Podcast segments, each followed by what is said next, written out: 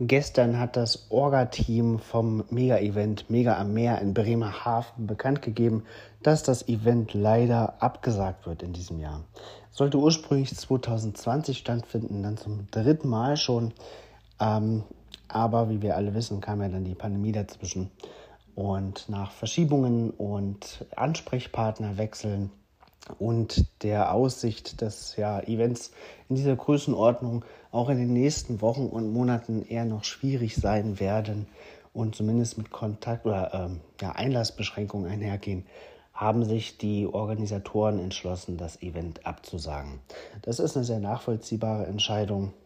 Die ist den, ja, dem Orga-Team sicherlich nicht leicht gefallen. Da fließt ja doch einiges an Herzblut, Vorbereitung und auch Geld rein aber sicherlich besser die Reißleine zu ziehen, als dann wieder vor einem vollständig geplanten Event zu stehen, welches nicht ja, durchgeführt werden kann, weil sich irgendwelche Regeln ändern.